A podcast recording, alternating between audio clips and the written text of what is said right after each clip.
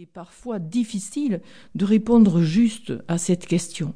Et on peut imaginer effectivement le bébé qui a peur, qui est inquiet dans son berceau, qui pleure, et la maman va le prendre dans les bras, croyant peut-être que c'est l'heure du biberon. Elle va alors lui donner à manger. Ce qu'on peut imaginer, c'est que cette expérience répétée plusieurs fois va faire que l'enfant va intégrer euh, le, la peur, le besoin d'être accompagné euh, avec le besoin de manger.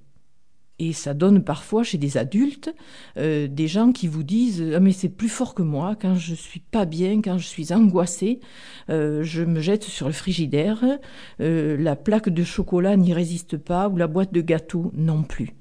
Hein.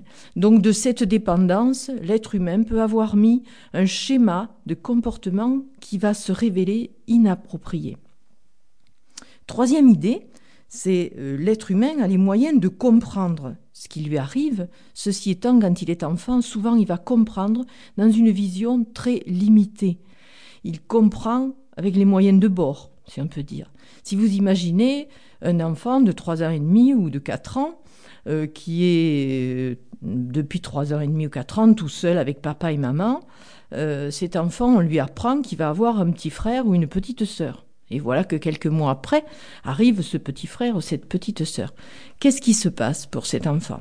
Cet enfant qui a vécu seul, enfant unique, hein, avec son père et sa mère pour lui tout seul, tout d'un coup, bah, il comprend que depuis qu'il y a ce bébé, euh, les bras de maman euh, sont occupés par le bébé, et que donc, à ce titre-là, lui, il a moins de place, il a moins d'importance.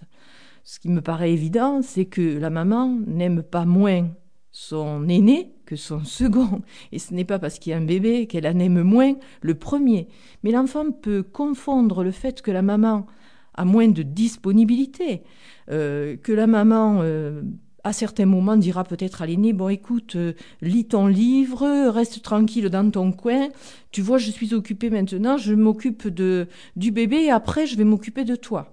Ou la maman peut encore dire, ben écoute, sois gentil, aide-moi à donner le bain euh, à ton petit frère ou à ta petite sœur.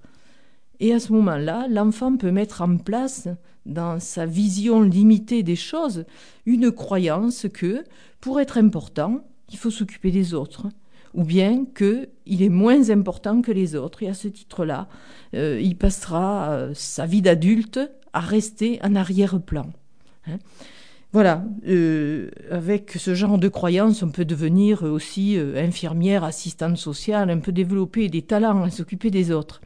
C'est peut-être une bonne chose. Ceci étant, cela se raccroche sur des croyances limitées de, l'enfant.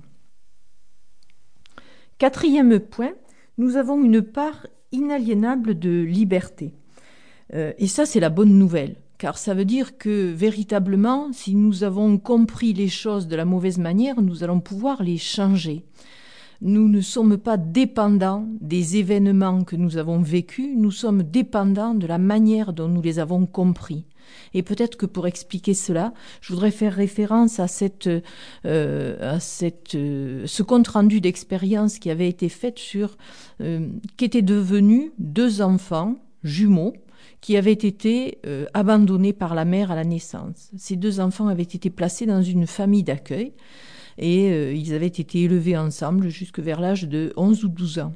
Or, un des enfants se comportait, on dira tout à fait normalement, c'est-à-dire euh, se socialiser, euh, apprenez à lire, à écrire, enfin travailler scolairement de façon tout à fait adaptée. Le second, bien qu'intelligent, refusait la scolarité, passait beaucoup de temps à être dans des difficultés de comportement, si bien qu'à l'âge de 11 ou 12 ans, la famille d'accueil n'a pas pu continuer à garder euh, cet enfant-là. Donc les deux jumeaux ont été séparés et euh, celui qui avait des difficultés de comportement a été placé dans un foyer euh, où il a continué à, avoir un comportement très chaotique pour finalement en arriver à des actes de délinquance qui l'ont conduit dans sa vie en prison. Voilà. Et euh, l'expérience euh, consistait à vérifier qu'étaient devenus ces enfants, donc qui avaient eu même des parts dans la vie.